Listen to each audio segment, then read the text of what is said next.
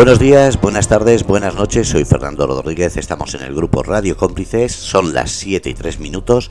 Y como no, como todos los jueves, un programa para hablar de medio ambiente y de vida natural.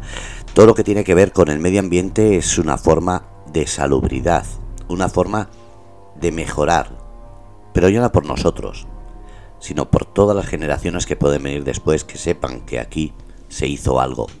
Y como no, para eso tenemos el programa Legado y a su directora, Caroline Riviere. Así que vamos a recibirla. Buenas tardes, Carol.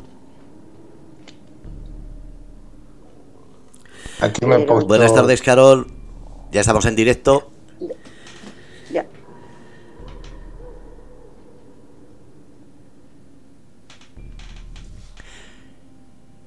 Carol, bienvenida a Grupo Radio Cómplices. Buenas tardes a todos. Bueno, pues este, este jueves os traigo un formato distinto. Esta vez nos voy a hacer la entrevistadora. Eh, vamos a hablar de un tema que ya se oye por todos sitios, que son las granjas, macrogranjas, ganadería, etcétera, etcétera, etcétera.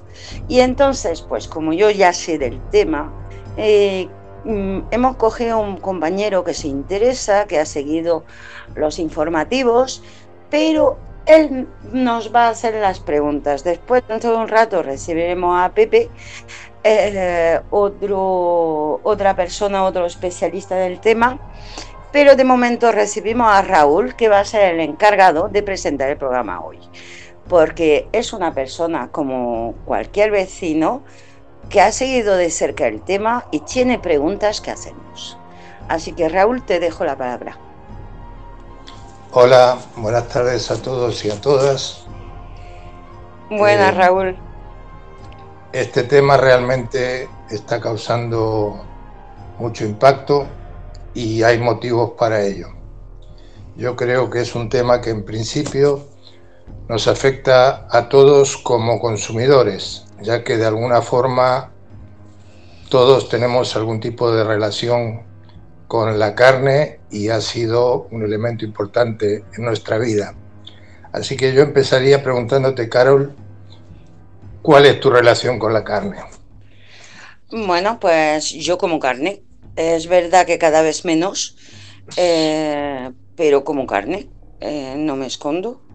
Eh, de cualquier carne voy a comer más bien ciertas carnes, voy a ir buscando eh, sencillamente, nada más que cogemos los huevos, pues voy a mirar que sea. Hay un número, cuando coge un huevo, hay un número 0, 1, 2, 3, 4 delante del huevo, pues significa que está más son cero, en realidad más son bueno, que es un pollo con grano en libertad que ha hecho este huevo. Y si son cuatro, pues un pollo enjaulado con antibióticos y cosas así. Pues nada más que comprando mi huevo, pues voy a ir al cero. Y como todo más a un número que empieza por uno, ¿vale? Pero ya estoy empezando a, prefiero comer menos carne, más lentejas, pero que cuando me hago un asado sea bueno. ¿Y cómo has notado que ha cambiado esto desde que tú eras pequeña hasta ahora? Eh, lo noté en cosas muy sencillas como el jamón. Eh, el jamón de York, sencillamente hoy en día es difícil encontrar un jamón de York que tenía el sabor de mi infancia. De encontrar una pechuga de pollo que sabe eh, que sabe a pollo, sencillamente. Cuando empecé a cocinar con 20 años, hace 30 años ya, yo me acuerdo que cuando hacía la carne a la sartén, pues no soltaba tanta agua. Cositas así, que son las primeras cosas que un cocinero, una ama de casa nota. Y eso efectivamente es lo que nos pasa a todos. Y cuando vas a comprar, ¿cuáles son los problemas a los que te enfrentas? que no tengo elección. así tal cual.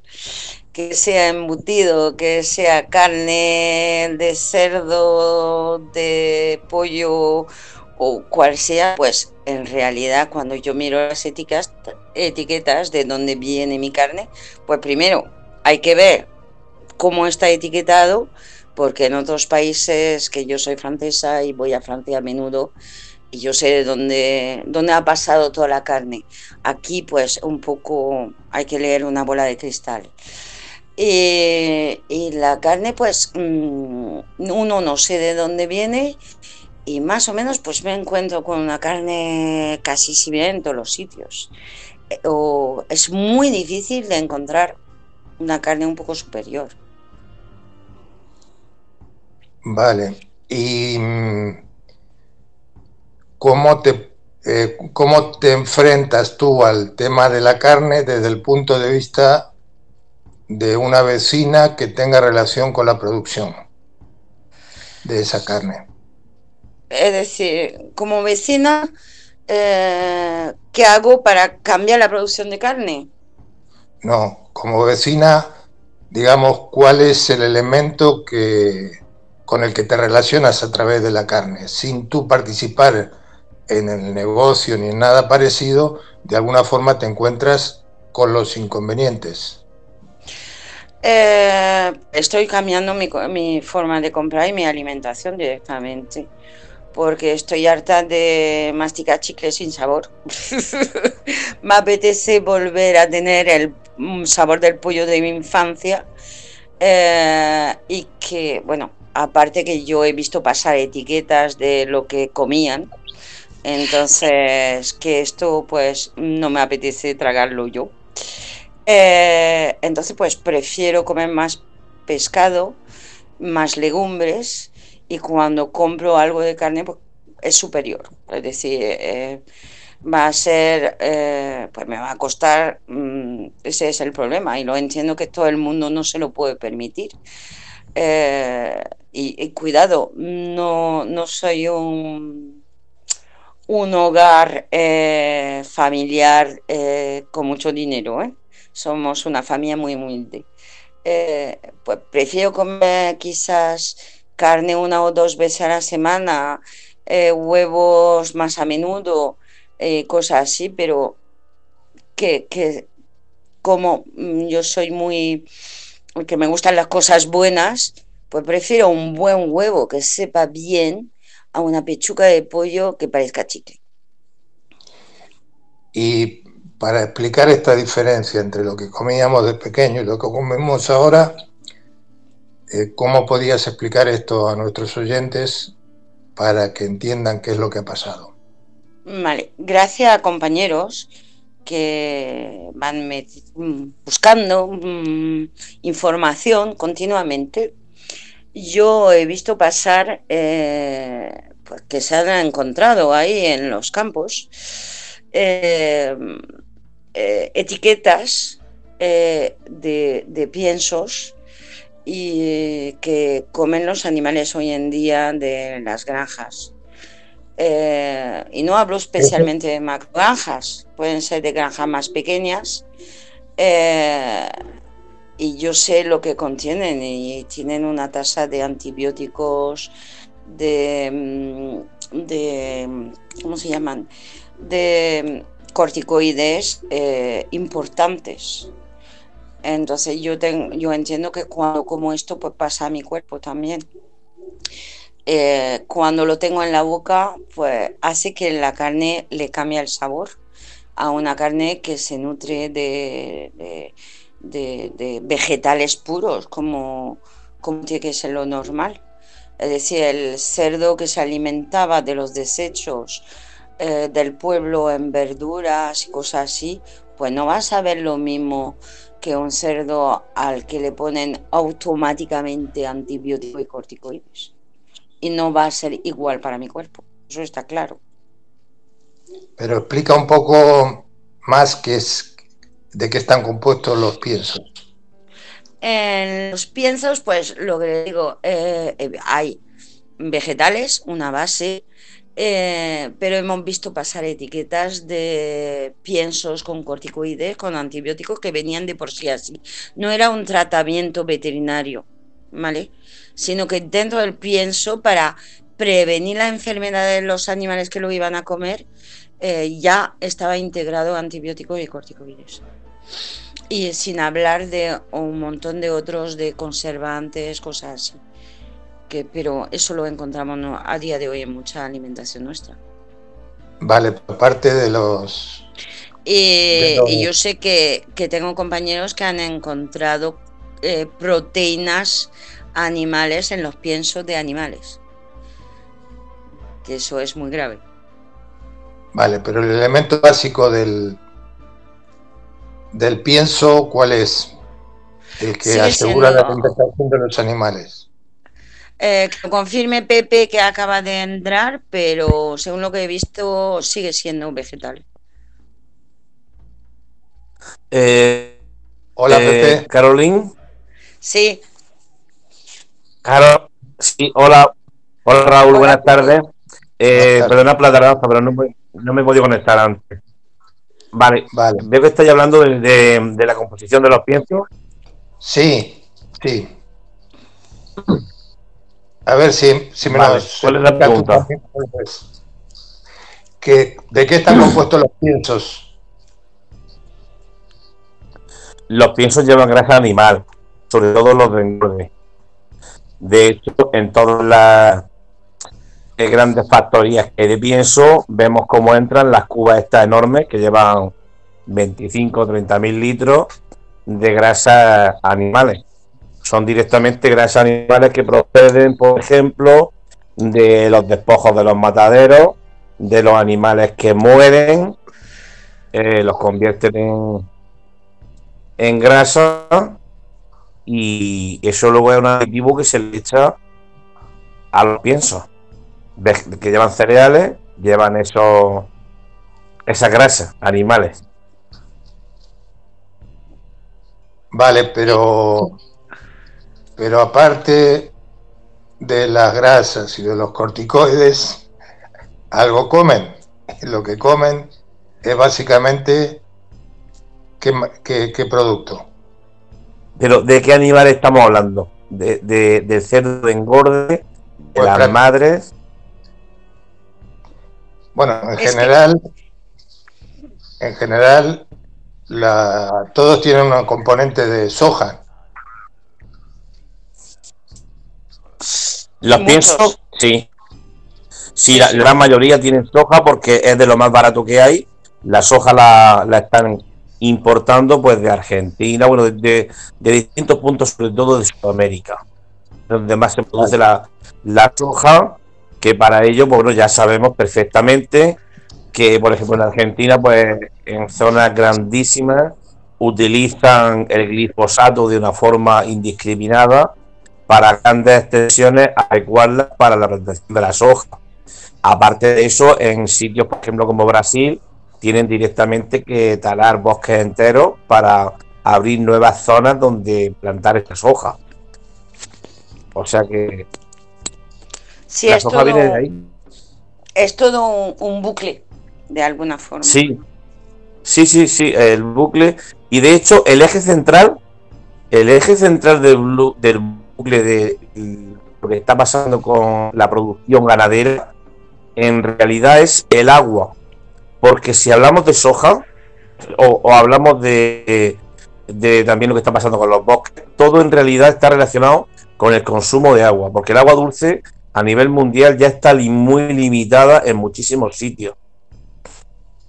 Sí, y aquí está pasando lo mismo. Doy fe, doy, doy, doy, fe porque eh, tanto la producción de soja en América Latina se va a necesitar grandes cantidades de agua que se va a contaminar después, va a terminar contaminada para las producciones tanto aquí los animales eh, gastan unas cantidades de agua tremendas que cuando hablamos de cerdo van a contaminar por nitratos en unos niveles que, que, hay pueblos de España que han abierto el grifo y ya no han podido eh, beber el agua que había o han vaciado de tal forma para alimentarlos, para dar de beber a los animales que de golpe han abierto el grifo y no había agua. Y no es broma, no es un cuento, es que está pasando en España esto. Bueno, pasando eh, al lado de nuestra casa. Actualmente, por ejemplo, en Lorca, en la zona alta, una zona que se llama La Paca, una empresa que viene de Fuente Almo, que ya tiene en propiedad nada más y nada menos que como mil hectáreas, acaba de hacer un pantano que mide tres hectáreas. Y todas las administraciones nadie ha visto ningún impedimento de momento. Eh, hace dos días estaba el pantano incluso llenándose sin tan siquiera estar terminado ni, ni iniciado el, el vallado del pantano. Sea que podían caer personas, animales. Nadie ha justificado de dónde sale ese agua. Nadie, nadie, ninguna administración ni local, ni confederación, nadie se ha pronunciado, absolutamente nadie. Y tenemos un pantano de tres hectáreas en una zona que ya era deficitaria de agua. Una zona que ya recibe del Orca un agua como una ayuda de emergencia. Entonces, eh, nos encontramos en el tema de la producción intensiva Aquí siempre vamos a hablar de intensiva porque la producción extensiva en su 99,99% de los casos es una producción que está perfectamente desde décadas y mucho más adaptada en el sitio de una forma sostenible. Las ganaderías extensivas que conocemos de las diferentes zonas son ganaderías que se han ido respetando eh, los niveles de por ejemplo, los niveles de agua que necesitan, los niveles de comida que necesitan de la zona. Sin embargo, la producción industrial, producción intensiva, es la que necesita ese consumo de agua tan exagerado, por lo cual usan el agua no solamente que les podría pertenecer a su actividad, sino al resto de actividades de la zona. Dejan a toda la zona mm, sin el agua que debería de ser un bien por ley de hecho es un bien común, pero no se convierte en el bien para quien la paga. Quien la paga dispone de ella. Y punto. Luego, también lo que es para el consumo de esa producción a nivel de comida, pues tiene que ser de fuera, porque la ganadería intensiva es imposible que en su entorno produzca lo que necesita comer esos animales. Con lo cual hay una serie de transporte en, camiones, en barcos, consumos de gasoil, emisiones. Eh, si hiciéramos la suma total, por ejemplo, para un kilo de carne de cerdo, si pudiéramos sumar que el estudio está hecho, cuánta agua desde un inicio se ha consumido para producir la soja que necesita, las distintas cosas que necesita, aparte de luego el consume eh, es una barbaridad. O sea, nos salen unas cantidades de agua por kilo de carne que eso no es asumible. No es asumible medioambientalmente. Entonces, Pepe, perdón, Pepe, podríamos considerar que la diferencia entre la carne que comíamos de pequeño, que era sobre lo que estábamos hablando con Carol, y la carne que comemos ahora, es que la carne aquella se hacía básicamente por métodos extensivos y ahora se hace por métodos intensivos. Sí, pero eso tiene muchas connotaciones. Por ejemplo, eh, te voy a contar, hoy lo hablábamos aquí en mi casa, porque al lado de mi casa hicieron un cebadero, en el cual el último engorde de cerdo lo han tenido nueve en una no no me que nos vayamos a los tiempos en que éramos pequeños. Actualmente, si ese mismo cerdo lo hubiésemos criado de una forma extensiva, ese cerdo necesita entre 6, 7 u 8 meses para ser producido. Otra diferencia es que ese cerdo no ha visto prácticamente la luz del sol nada más que por, un, trozo de ventana. Ese cerdo jamás ha pisado un trozo de tierra, solamente sus propios excrementos. Ese animal no ha respirado nunca el aire que, que circula, sino solamente porque los cebaderos están construidos de que de una forma de que sus propios orines y excrementos están debajo de los cerdos las 24 horas.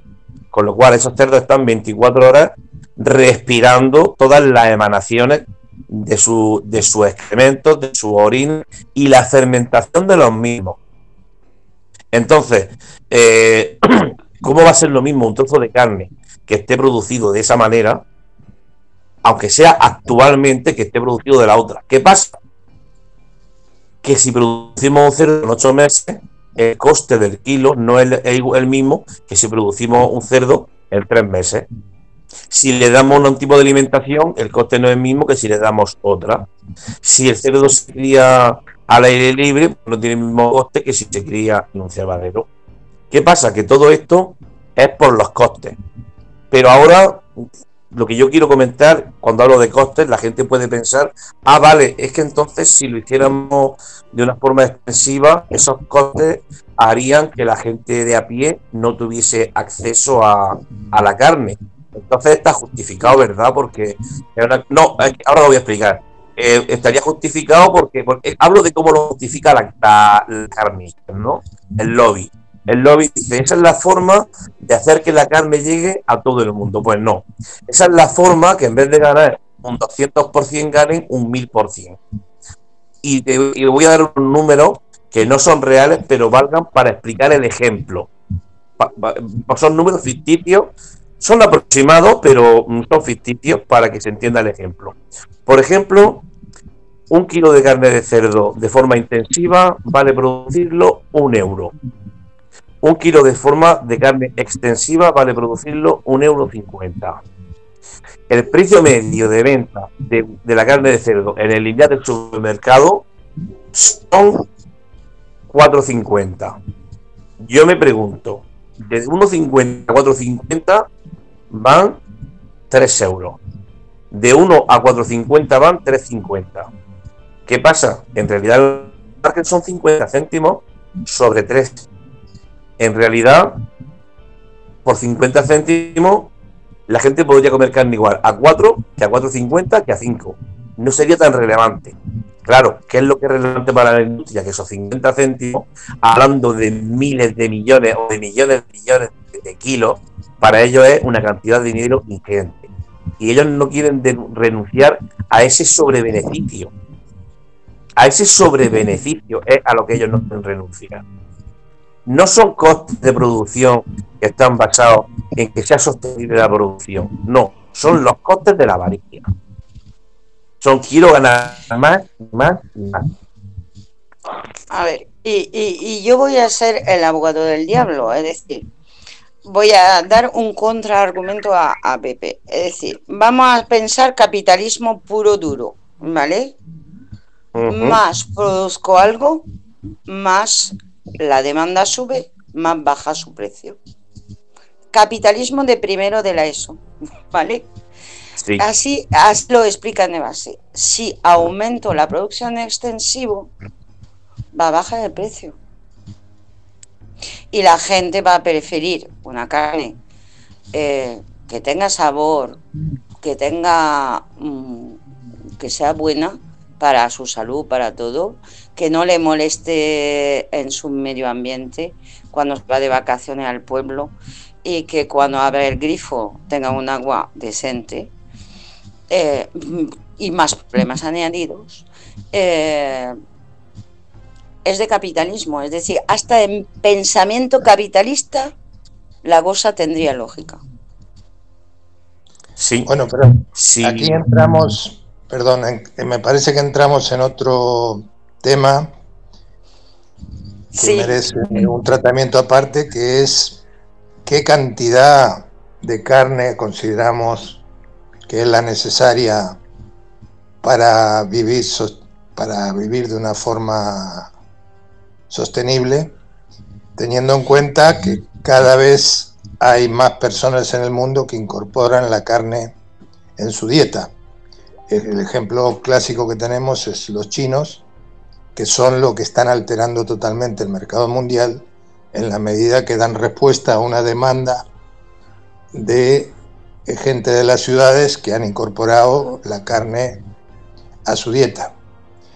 Entonces, eh, hay una, una dinámica del capitalismo que se convierte en insostenible en la medida que, al igual que no podemos pensar en un, unas ciudades en las que todo el mundo tenga un coche, en el mundo que todo el mundo tenga un coche, porque sería, es imposible, eh, pues lo mismo pasa que se convierte en insostenible el poder asegurar un consumo creciente de carne para todo el mundo.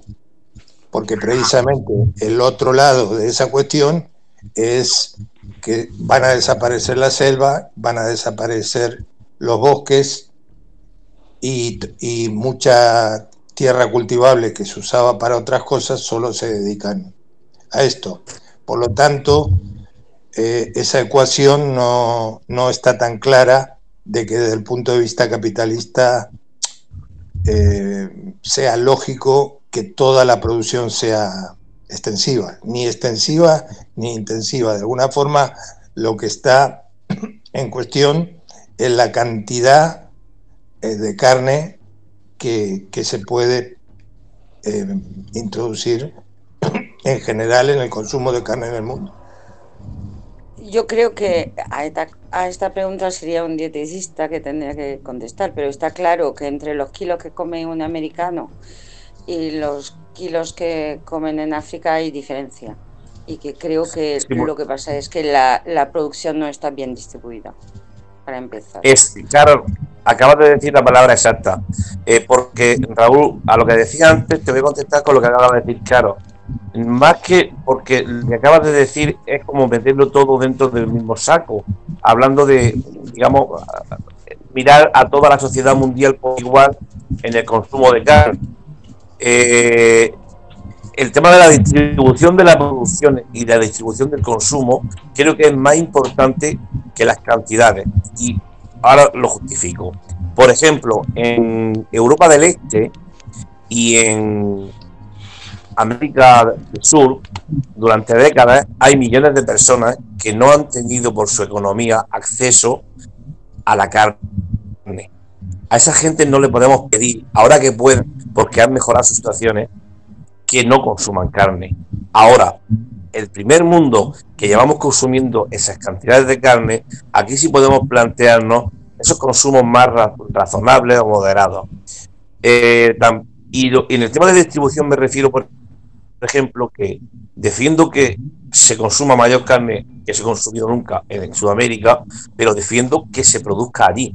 Lo que no está bien es que la carne que está produciendo Sudamérica por millones de toneladas en tanto en Brasil como en Chile, como en Bolivia, como en Argentina, esa carne no tengan acceso a la gente de Sudamérica y sin embargo se esté usando para que se coma en China. Eso es lo que yo veo que la distribución del consumo de producción es lo que está trastocando las cosas. Ahora bien, si se lleva a una producción extensiva con un consumo de cercanía, se convierte en sostenible tanto la producción como el consumo. Y se evitan todos estos traslados de todas estas mercancías, o sea, trasladando soja para Europa, luego los cerdos para China, con el consecuente eh, impacto medioambiental de todos estos transportes y todo el consumo de esta, de esta energía. Es lo que yo pienso eh, en el tema de las cantidades de carne. No meterlo todo en el mismo saco, sino... Perdona. Sí, sí, estamos de acuerdo en eso. Yo precisamente lo que quería mostrar es que como todo el tema de la carne, como casi todos los productos hoy en día, están relacionados en una escala mundial en la que se producen toda una serie de flujos que no son muy racionales y entonces entra en juego la posibilidad de los circuitos cortos y de que la alimentación esté cerca de los lugares de consumo. Entonces ahí, entonces ahí es donde entra y se ve claramente que tiene más sentido, porque aquí mm, comamos carne procedente de ganado que está alimentado a base de, pastos y elementos naturales, y de acuerdo a aquellas zonas en donde haya agua suficiente y no que se produzca esta desmesura que es talar árboles en Brasil para producir soja con elementos em, como el glifosato, que son los pesticidas que em, finalmente producen daños también a la población allí. Luego eso se desplaza aquí para que a su vez aquí se fabriquen los piensos que terminan vendidos en el norte de Europa o en China. Entonces, digamos, cuando nos planteamos el tema de la carne, estamos planteando toda esta complejidad del proceso. Exacto. Exacto. Y encima, eh, como lo dijo Pepe, encima aquí también contaminando, es decir, Pepe habló de, de la vaca en Lorca, pero eh, nos olvidamos que en Mar Menor tenemos Fuente Alamo, en Yecla eh, están acribillados, en Jumilla tiene un problema que solo tienen una balsa de agua freática y están en cultivos ecológicos, entonces están, es decir, que de alguna forma nos están perjudicando directamente aquí y eso, que como he citado Murcia, puedo citar toda España. Bueno, claro, habla de la, de la macrogranja del Mar Menor. Hay un problema que no se ha visualizado. ¿Se me oye? Sí. Hay un problema y que no se ha visualizado absolutamente, prácticamente nada de la realidad de la macrogranja en, en el Mar Menor, porque ha habido unas cortinas de humo que se han, durante estos meses, que se han interesado que se, que se abran por parte de las administraciones, en las cuales se ha querido minimizar el impacto de la granja del Mar Menor. Pues bueno, las granjas del Mar Menor son las peores que yo he visto en mi vida. Son las que están directamente los purines almacenados sobre la tierra sin que siquiera un plástico por medio. Eso no se ha, no ha interesado que se vea, pero eso pues se va a iniciar un trabajo, bueno, ya se ha iniciado, pero se va a intensificar ahora este año y vamos a dar visibilidad a lo que está pasando con este tipo de producción en, el Mar Menor, porque mm, yo estoy alucinando cuando los gobiernos y los políticos llenan de soluciones para el Mar Menor una serie de millones para hacer no sé qué cuando con una normativa es gratuita porque ya están cobrando sueldo para legislar y para que hicieran su trabajo de inspectores que ya están cobrando su sueldo porque ya son inspectores eh, no llaman para otro lado. Solo con eso el mar menor se regeneraría solo solo. La naturaleza tiene un poder de regeneración mucho más grande que nos pensamos. Y se generaría solo lo hemos visto en la pandemia, como sitios naturales que eh, por, por, el, por, la deceleración, de, por la no actividad del hombre en ciertas zonas de la naturaleza, en meses ha vuelto a coger su terreno rápidamente. Correcto. ¿Qué pasa? Yo no necesito que venga ningún gobierno a dar mil millones para limpiar el mar menor. Con que dejen, con que no permitan a esos agricultores y ganaderos, que son el 99% de, la contaminación del mar menor, balas allá de cortinas de humo, que han contaminado también el turismo y etcétera. No, señor, vamos a decir diagnóstico verdadero. Porque si el diagnóstico verdadero es efectiva, nos están engañando. El mar menor, el 99% de su problema es nitratos procedentes de la producción agrícola de las empresas que siguen trabajando con el consentimiento de las administraciones a fecha de hoy. Eso de inventar que es una franja de 100 metros, una franja de 500 metros, si eso es un paripé que no debemos de consentir y nos entretienen con todo eso. No, señor, que no consienta a las empresas que, que, producen el mar menos que echen ni un kilo más de nitrógeno. Se acabó la historia. Y es que eso es lo que hay. Perdona que hable así de tajante, pero es que. Mm, no, no, es así. Yo estuve con Pepe en Fuente de Alamo y lo que hemos visto es de lo peor que se puede ver. Pero es que estamos hablando que se contabilizó 400 granjas en todo el campo de Cartagena eh, hace, mm, antes del confinamiento, hace más de dos años. Eh, em, y que después me venga una universidad a poner ocho medidores de nitratos en granjas, en la granja que hay ocho, y diga, sí, contamina un poco los primeros metros. Pues es de, de, reírse, no, no señor. Me habla de, Me habla de, de, una, de una universidad que está subvencionada por los dos, por el principal productor de Fuente Álamo, que tiene una cátedra oculta porque no la ha hecho pública, mm, subvencionada por el principal productor de Fuente Álamo, otra subvencionada por la principal cárnica de Murcia, que, que contratada por Lorca, por los ganaderos, para blanquear todo lo que está pasando en Lorca, contratada hablo de miles y cientos de miles de euros que está recibiendo. Hablamos de dinero. Con nombre y apellido. Perdón, y el colegio de veterinarios también. Vamos a ver. Aquí el dinero no, le echó asco nadie. Ni los de la derecha, ni los de la izquierda, ni los del centro. Nadie. Ni, ni, técnicos de veterinario, ni del agua, ni nadie. No le echó asco nadie. Nadie. Y hablamos de dinero, punto. Esto es dinero. Y, y, el poder es dinero se acabó. Se acabó. Entonces, el pues, el, problema es que aquí nadie ha hecho su trabajo, nadie ha hecho sus deberes, nadie ha hecho bien las cosas. Pero, pero claro, el trabajo se va a hacer y lo vamos a hacer lo de siempre. El trabajo lo va a hacer la ciudadanía. Y te, y te voy a decir por qué.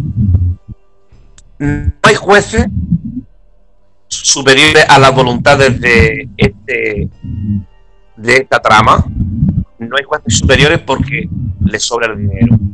No hay políticos porque les sobra el dinero. Ahora bien, el consumidor tiene el poder absoluto. Acordaros el efecto de lo que pasó con Évole. Cuando Évole consiguió que un simple supermercado de Bélgica dijera no, tardaron cero coma, salir en televisión propaganda del jamón yo que lo, patrocinaban los deportistas, otro cantando el inglés a las vacas, otro diciendo, vamos, cantando la canción de cuna.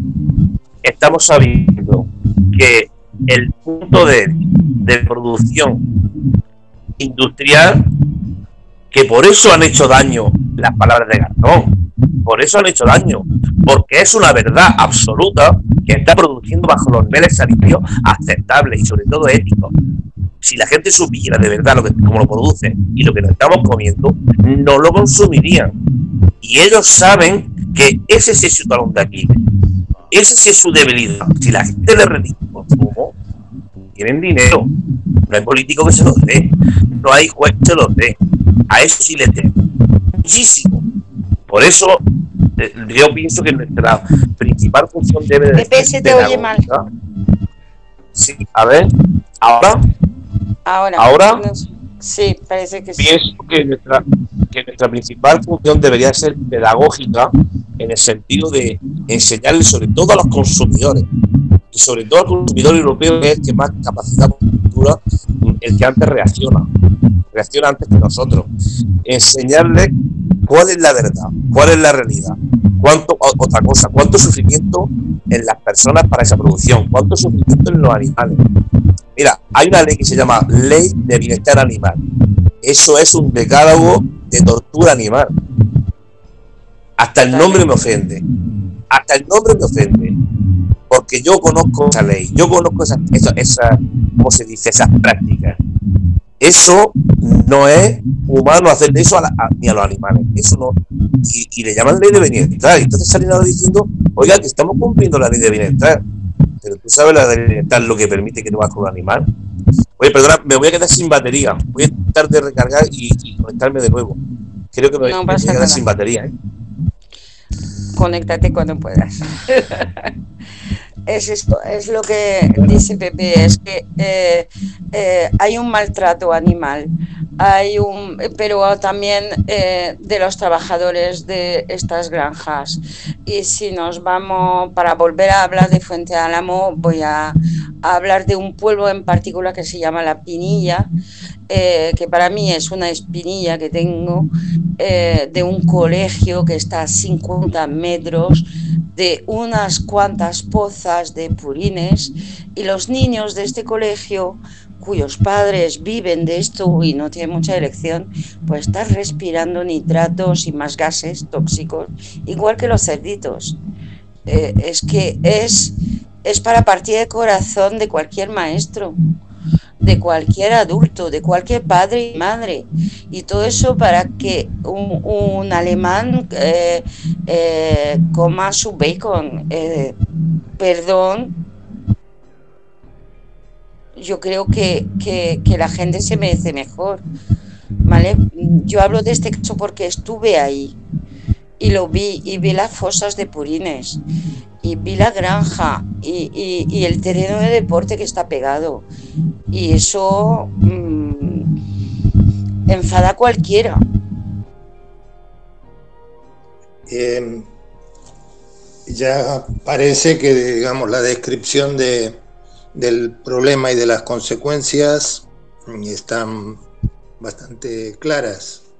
Eh, la cuestión sería ahora ver cómo nos podemos organizar los consumidores, los defensores del medio ambiente y en general los movimientos sociales para presionar lo suficiente para que los gobiernos, tanto de la Unión Europea como los de las distintas administraciones en el Estado español, actúen, teniendo en cuenta que sabemos el poder que tiene el dinero y lo que hemos llamado el lobby, o sea, el grupo de empresas que se favorecen vendiendo la carne. Pues Pepe ha dado la pista y, creemos que es esta. Eh, hay un gran movimiento de croganzas eh, en toda España, ¿vale? Eh, y ellos hace años que, piden un, boicot a ciertas marcas, ¿vale? Concretas. Eh, y, en Murcia eh, eh, ya sabemos quiénes son, en particular. Y, y, sencillamente como consumidor, pues nos vamos a otro sitio, nos vamos a comprar otras cosas, nos vamos a, decir, pues esto no lo voy a comprar, esto no voy a comprar. Y entonces ya mm, automáticamente una marca que ve bajar sus ventas eh, mm, en picado eh, reacciona, reacciona dándole al consumidor lo que quiere. Sencillamente. Em, hay otras opciones. Yo elegí mi camino es mi camino. Cada uno, eh, yo creo que como consumidor tenemos que ser responsable, buscar eh, las armas que nos convienen. Vale, yo lo expliqué antes, hemos decidido en la familia eh, comer más otro tipo de alimentación, volviendo a recuperar los pucheros de nuestras madres, con bacalao, con lentejas, con garbanzos, eh, comer más huevos, eh, comer más pescado para comer menos carne. Mm, no es que renuncio a la carne, no, lo digo sinceramente.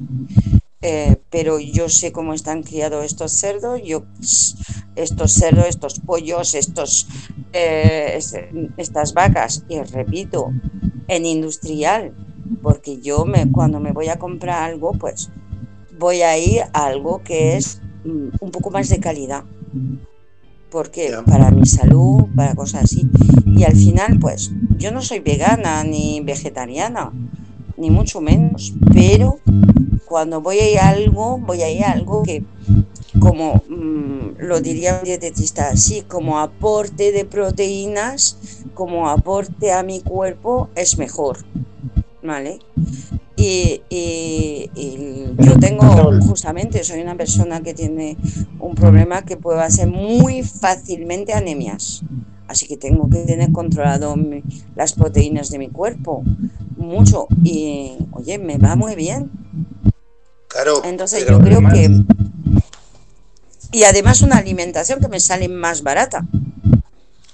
Eh, a lo que iba yo es que aparte de esta respuesta individual, en este momento tenemos muchas organizaciones que llevan años trabajando en este tema y que era bastante desconocida su labor, ¿eh? porque parece mentira que con todo el trabajo y el esfuerzo que se ha hecho para tratar de visibilizar este tema, en pocos días ahora pues se ha logrado que con la atención que le han prestado los medios, que esto se viera masivamente. Entonces, ahora se acaban de organizar una, una recogida de firmas de cientos de organizaciones pidiendo una serie de reivindicaciones para modificar esto y no eh, que no se convierta solo en la posibilidad de un cambio individual, sino que sean medidas efectivas. Entre ellas están que, como, como ha pasado en Castilla-La Mancha, pues se declara una moratoria inmediata para que no haya nuevas, nuevas macrogranjas, para que no puedan ampliarse las que ya existen. Si lográramos eso, pues ya sería un cambio sustancial, porque en este momento hay muchísimas eh, macrogranjas que están en trámite, como es el caso como es el caso del Arabí, como es el caso de la de producción también de vacas que quieren montar en el norte de, con miles de vacas. Em, entonces se está pidiendo una moratoria de eso. Y por otro lado se está planteando que se reduzca en un 50% para el año 2030 la producción actual. Esa me parece que son dos medidas muy concretas y que independientemente de lo que hagamos individualmente, el hecho que todas las organizaciones y los votantes y los en general, pues tengan una reivindicación para sostener y que pueda ser muy efectiva. Ya, pero ahora te voy a decir otra Raúl. Eh, una moratoria está muy bien, ¿vale? Está genial. Pero si no hay control, de nada. Porque hoy en día hay muchas leyes que ya existen, ¿vale? Eh, que no se están cumpliendo. Es decir, basta ir con fuente, a Fuente Álamo para ver que eh, hay gente que no ha hecho su trabajo ahí, porque las fosas de purines tienen que estar eh, impermeabilizado al 100% y, y no le calculó el número de, de, de, fosas eh, permeabilizadas. Ahí es que hay gente que no ha hecho su trabajo. Hay normas en cuanto a la instalación de granjas, en cuanto a los sitios, al lado del colegio, al lado de Ramblas, al lado de muchos sitios. Y ahí hay hay sitios donde no tenían derecho a estar cierta granja, cierta fosa de purines. Y ahí están. Entonces hay un trabajo que no, que no se ha hecho. Hay gente que no ha hecho su trabajo ahí. Entonces, muchas moratorias están muy bien, pero si no se aplican después, si no hay control, si no hay vigilancia, que alguien me explique a qué sirve. Ya, pero precisamente será también uno de los temas que las organizaciones de consumidores y los que trabajamos por el medio ambiente tengamos que cumplir esa función de denunciar los casos en que no se cumpla. es que es que creo que es lo primero. Porque ya haciendo esto habría muchísimo menos problemas de entrada. No sé, Pepe ha vuelto, que, diga él, porque eh, yo digo que um, hay una moratoria que se ha pedido por partes de asociaciones de consumidores, por la, la, estatal de macrobanjas, pero es que si no hay control, porque este control de lo, lo que hay ya no se hace. ¿Está Pepe ahí, no? Pepe, Dale al micro, quizás. ¿No? También. Bueno, Pepe, no sé. Nos está escuchando, pero se ve que todavía no tiene derecho a hablar por su móvil.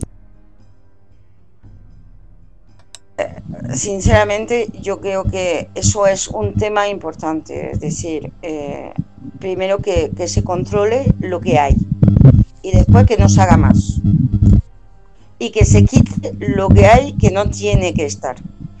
No sé si me explico bien. Es decir, que hay, hay, hay cosas, establecimientos o, o, o parte del establecimiento que no está cumpliendo la, normal, la normativa. Pues este establecimiento que lo quite, sinceramente, para empezar porque no cumple la normativa. Y ahí hay funcionarios y administraciones que no están haciendo su trabajo. Vale, y entonces nosotros como consumidores, ¿dónde podríamos, en caso que comprobáramos alguna de esos cumplimientos, dónde podemos denunciar? Vale, eh, vale la, la, plataforma por un mar vivo y Amaro eh, y las plataformas de macroanjas eh, llevamos continuamente, continuamente eh, procesos jurídicos para denunciar. Entonces, cualquier plataforma, y esta misma semana me han llegado varios avisos, pues nosotros mm, tenemos una fórmula de denunciar muy específica que nos permite tener un seguimiento y, no dejar mm, no dejarlos irse de rositas, sino que dar guerra continuamente y obligar eh, la administración a cumplir con su obligación. Esto está es eh, está muy estudiado, tenemos un abogado en la región, hay otro al nivel estatal, para hacer todo este trabajo. Entonces va a basta con contactar con nosotros. Pero entonces, ¿y, cómo sería ponerse en contacto con vosotros? Pues les digo, sinceramente, eh, yo hay, hay personas a través de la plataforma de Por un Mar Vivo, por Mar Menor Vivo, que esta semana me han mandado video y me han dicho, ¿eso es normal? He dicho, no, no es normal.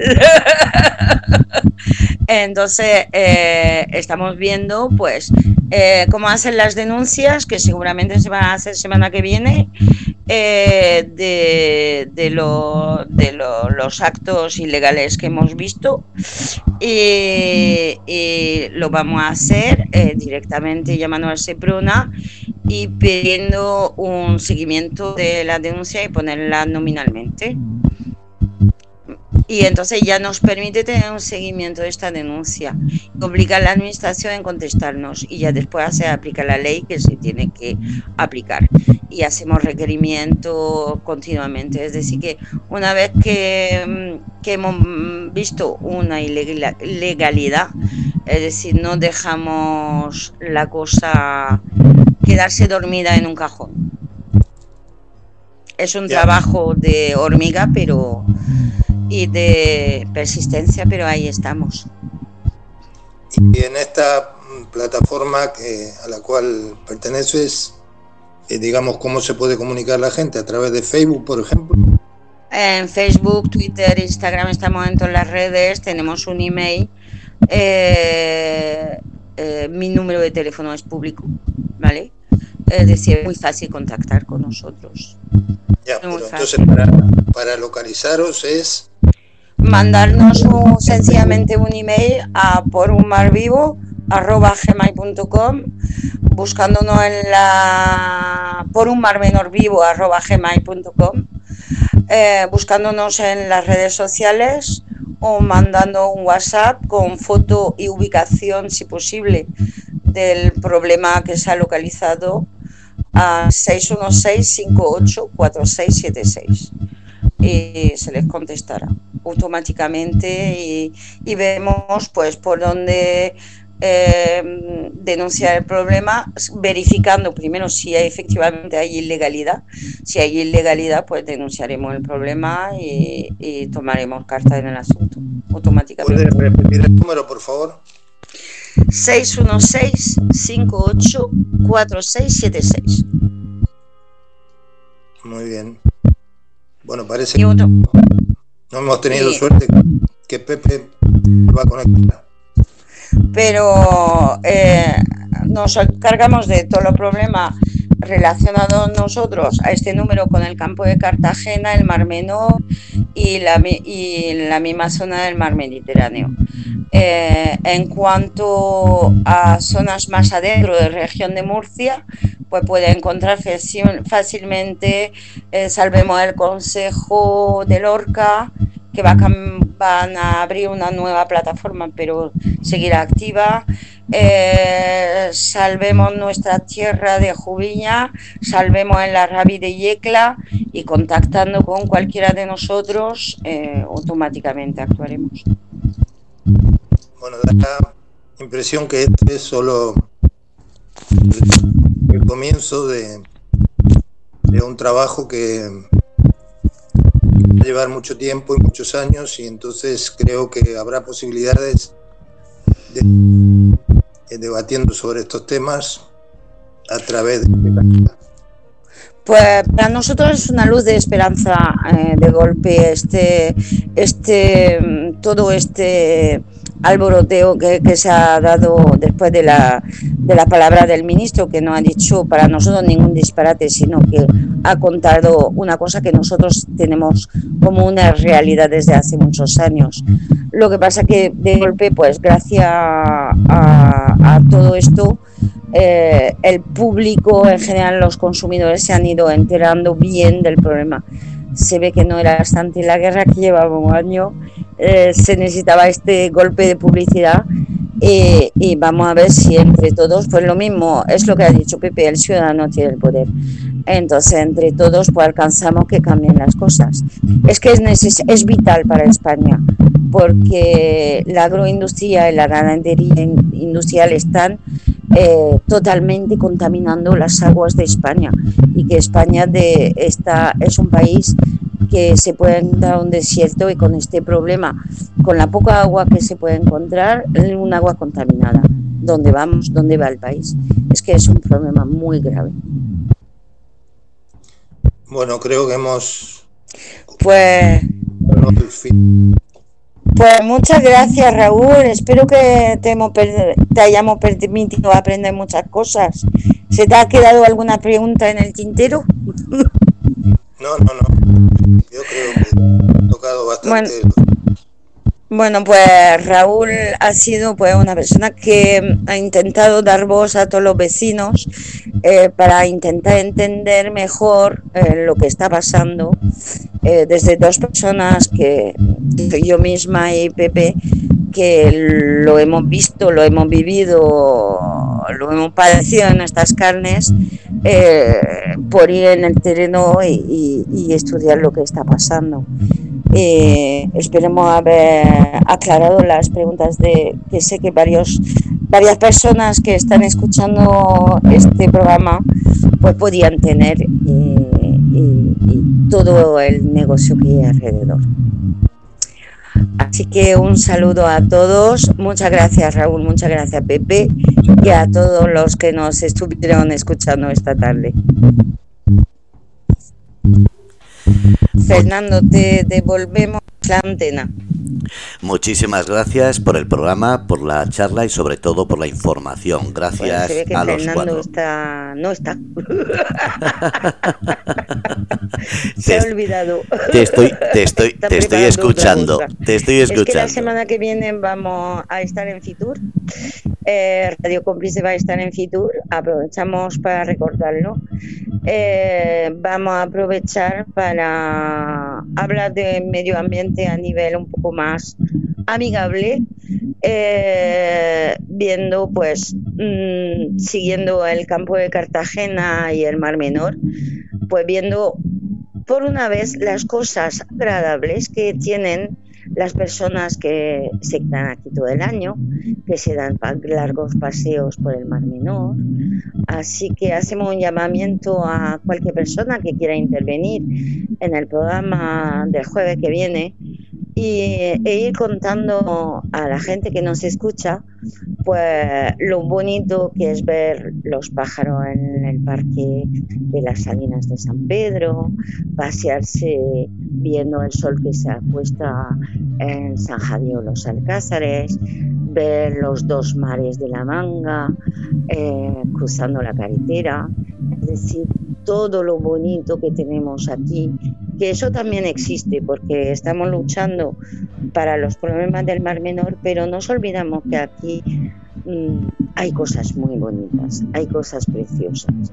Entonces la semana que viene en Fitur vamos a dedicar este momento eh, de ecología para decir lo que nos hace disfrutar también la ecología que nos queda aquí y porque hay para disfrutar y por eso estamos luchando. Entonces, en futuros esperamos la semana que viene. Podréis eh, hacer vuestras preguntas por el chat. Eh, intentaremos, pues, eh, no, esta vez no serán preguntas, sino contar vuestras anécdotas, lo que, lo que os gusta tanto, lo que os da tanto tanta felicidad de vivir o, venir de vacaciones en el campo de Cartagena y en el Mar Menor.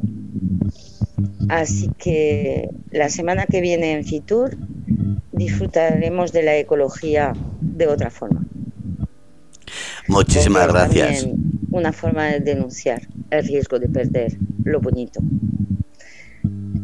Eh, Muchas bueno, gracias. Pues devolvemos la antena. Eh, muchas gracias a todos. Un saludo. Bueno, pues habéis escuchado el programa Legado con Carolina Riviere, con Raúl y con Pepe, que han estado ahí hablando. Y sobre todo, muchísimas gracias por, por estar. Eh, decir a Manuel Luna que perdón por ese eh, corte que ha habido de comunicación. Simplemente la gente que le ha pasado que actualice la página. Y lo dicho, la semana que viene en Fitur estaremos hablando de Murcia, de la región de Murcia y especialmente, como no, de esta joya del Mar Menor y de todo lo que se agradece aquí. Un abrazo a todos y ya sabéis, siempre buscando la mejor información directamente aquí, con Carolina Riviere, los jueves a las 7 de la tarde. Grupo Radio Cómplices.